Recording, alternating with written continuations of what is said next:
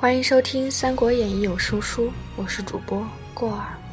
今天我们来播讲第十八回：贾文和料敌决胜，夏侯惇把使旦擒。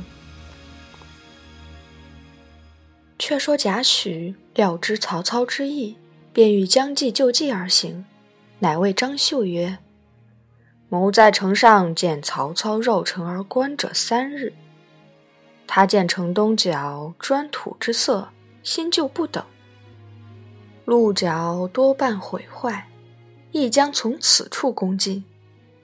却须去西北上积草，诈为声势，欲哄我撤兵守西北，必趁夜黑，必爬东南角而进也。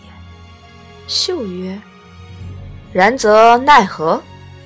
许曰：“此易事耳。”来日可令精壮之兵，宝石轻装，尽藏于东南房屋内，却叫百姓假扮军士，虚守西北。夜间任他在东南角上爬城，似其爬进城时，一声炮响，伏兵齐起，操可擒矣。秀喜从其计。早有探马报曹操，说张绣尽撤兵在西北角上，呐喊守城。东南却甚空虚。操曰：“众无计矣。”遂命军中密备敲决、爬城器具，日间只引军攻西北角。至二更时分，却领精兵于东南角上爬过壕去，砍开鹿角，城中全无动静，众军一起拥入。只听得一声炮响，伏兵四起，曹军急退，背后张绣轻驱勇壮杀来。曹军大败，退出城外，奔走数十里。张绣直杀至天明，方收军入城。曹操祭典败兵，折兵五万余人，失去辎重无数。吕虔、于禁俱各被伤。却说贾诩见操败走，即劝张绣遗书刘表，使起兵截其后路。表得书，即欲起兵。忽探马报孙策屯兵虎口，蒯良曰：“策屯兵虎口，乃曹操之计也。今操新败，若不趁势击之，后必有患。表乃令黄祖坚守隘口，自己统兵至安众县截操后路，一面约会张绣。绣知表兵已起，即同贾诩引兵袭操。”且说操军缓缓而行，至襄城，到御水，操忽于马上放声大哭。众惊问其故，操曰：“吾思去年于此地折了吾大将典韦，不由不哭耳。”因即下令屯驻军马，大赦祭言，吊奠典韦亡魂。操亲自拈香哭拜，三军无不感叹。祭典韦毕，方祭侄曹安民及长子曹昂，并祭阵亡军士，连那匹射死的大宛马都致祭。次日，忽荀彧差人报说，刘表助张绣屯兵安众，截无归路。操答彧书曰：“吾日行数里，非不知贼来追我。”然吾计划已定，若到安众，破秀必矣。吾等勿疑。便催军行至安众县界，刘表军以守险要，张绣随后引军赶来。操乃令众军黑夜早险开道，暗伏骑兵。乃天色微明，刘表、张绣军会合，见操兵少，移操遁去。俱引兵入险击之，操纵骑兵出，大破两家之兵。曹兵出了安众隘口，于隘外下塞。刘表、张绣各整败兵相见，表曰：“何期反中曹贼奸计？”绣曰：“容再图之。”于是两军集于安众。且说荀彧探知袁绍欲兴兵犯许都。星夜持书报曹操，操得书心慌，即日回兵。细作报之张绣，绣欲追之。贾诩曰：“不可追也，追之必败。”刘表曰：“今日不追，坐失机会矣。”力劝绣引军万余同往追之。约行十余里，赶上曹军后队。曹军奋力接战，绣、表两军大败而还。绣谓许曰：“不用公言，国有此败。”许曰：“今可整兵再往追之。”绣与表拒曰：“今已败，奈何复追？”许曰：“今番追去，必获大胜。如其不然，请斩无首。”绣信之，刘表疑虑。不肯同往，秀乃自引一军往追，操兵果然大败，军马辎重，连路散弃而走。秀正往前追赶，忽山后一彪军涌出，秀不敢前追，收军回安众。刘表问贾诩曰：“前以精兵追退兵，而公曰必败；今后败卒击胜兵，而公曰必克。”究竟悉如公言，何其事不同而皆厌也？愿公明教我。许曰：“此易知耳。将军虽善用兵，非曹操敌手。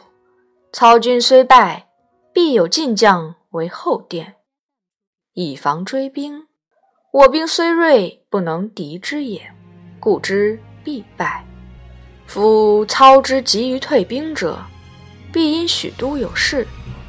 既破我追军之后，必轻车速回，不复为备。我趁其不备而更追之，故能胜也。刘表、张绣俱服其高见，许劝表回荆州，袖手相承，以为唇齿。两军各散。且说曹操正行间。闻报后军为秀所追，即引众将回身救应。只见秀军已退，败兵回告操曰：“若非山后这一路人马阻住中路，我等皆被擒矣。”操即问何人，那人绰枪下马，拜见曹操，乃镇威中郎将，江夏平春人，姓李，名通，字文达。操问何来？通曰：“晋守汝南，闻丞相与张绣、刘表战，特来接应。操喜，封之为建公侯，守汝南西界，以防表、绣。李通拜谢而去。操还许都，表奏孙策有功，封为讨逆将军，赐爵吴侯。遣使击赵江东，欲令防剿刘表。操回府，众官参见毕，荀彧问曰：“丞相缓行至安众，何以知必胜贼兵？”操曰：“彼退无归路，必将死战。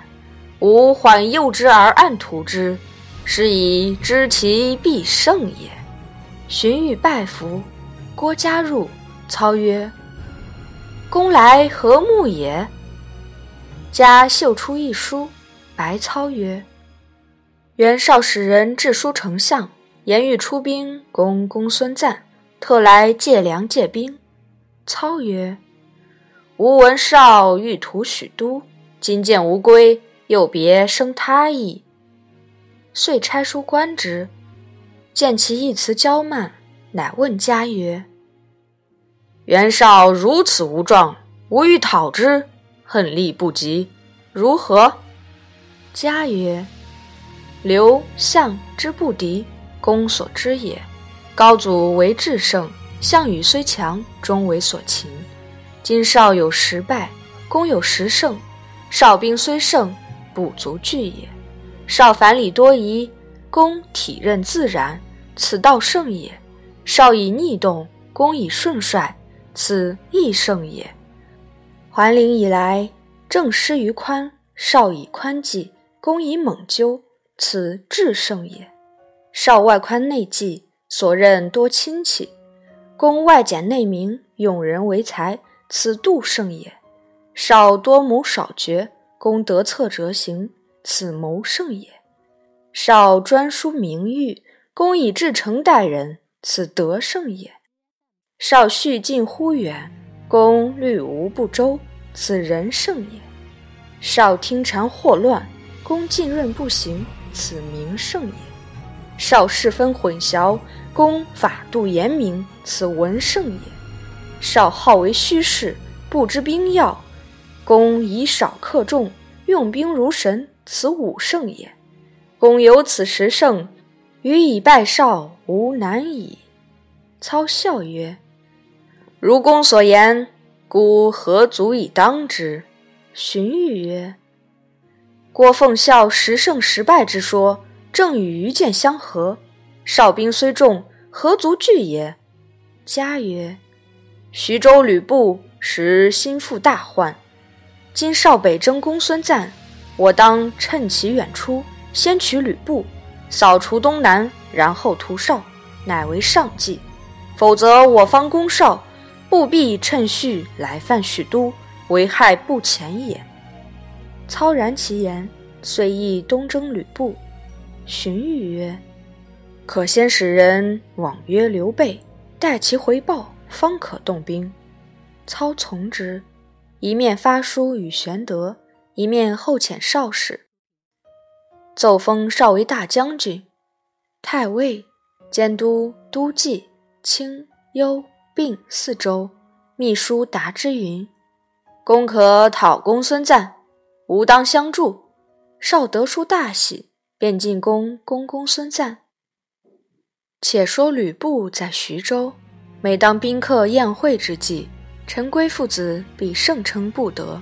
陈公不悦，趁间告布曰：“陈规父子面于将军，其心不可测，宜善防之。”布怒差曰：“汝无端陷谗，欲害好人也？”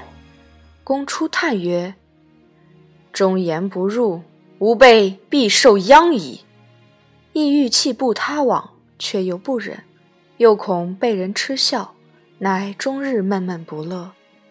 一日，带领数骑去小沛地面围猎解闷，忽见官道上一鸡一马飞奔前去，公疑之，弃了围场，引从机从小路赶上，问曰：“汝是何处使命？”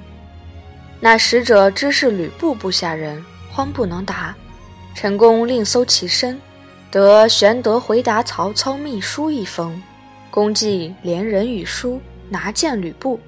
不问其故，来使曰：“曹丞相差我往刘豫州处下书，今得回书，不知书中所言何事。”布乃拆书细看，书略曰：“奉明命欲屠吕布，敢不夙夜用心，但被。”兵微将少，不敢轻动。丞相兴大师，被当为前驱。仅严兵整甲，专待君命。吕布见了，大骂曰：“曹贼焉敢如此！”遂将使者斩首。先使陈宫、臧霸结连泰山寇孙贯、吴敦、尹礼、昌西，东取山东兖州诸郡，领高顺、张辽取沛城。攻玄德，令宋宪、魏续西取汝颍，布自总中军为三路救应。且说高顺等引兵出徐州，将至小沛，有人报知玄德，玄德即与众商议。孙乾曰：“可速告急于曹操。”玄德曰：“谁可去许都告急？”阶下一人出曰：“某愿往。”视之，乃玄德同乡人，姓简，名雍，字宪和，现为玄德募兵。玄德即修书复简雍，使星夜赴许都求援，一面整顿守城器具。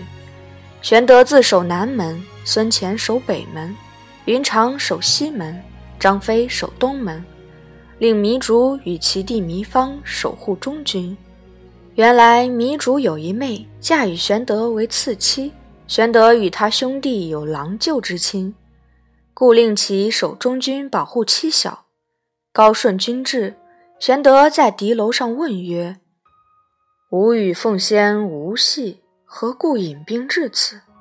舜曰：“你接连曹操，欲害无主，今事已露，何不救父？”言讫，便挥军攻城。玄德闭门不出。次日，张辽引兵攻打西门，云长在城上谓之曰：“公仪表非俗，何故失身于贼？”张辽低头不语。云长知此人有忠义之气，更不以恶言相加，亦不出战。辽引兵退至东门，张飞便出迎战。早有人报知关公，关公即来东门看时，只见张飞方出城。张辽军已退，飞欲追赶，关公急召入城。飞曰：“彼惧而退，何不追之？”关公曰：“此人武艺不在你我之下，因我以正言感之，颇有自毁之心，故不与我等战耳。”非乃悟，只令士卒坚守城门，更不出战。却说简雍至许都见曹操。具言前事，操即聚众谋士议曰：“吾欲攻吕布，不忧袁绍掣肘，只恐刘表、张绣以其后耳。”荀攸曰：“二人心魄未敢轻动，吕布骁勇，若更连结袁术，纵横淮泗，极难图矣。”郭嘉曰：“今可趁其初叛。”众心未复，即往追之。操从其言，即命夏侯惇与夏侯渊、吕虔、李典领兵五万先行，自同大军陆续进发，简雍随行。早有探马报知高顺，顺飞报吕布，布先令侯成、郝萌、曹信引二百余骑接应高顺，使离沛城三十里去迎曹军。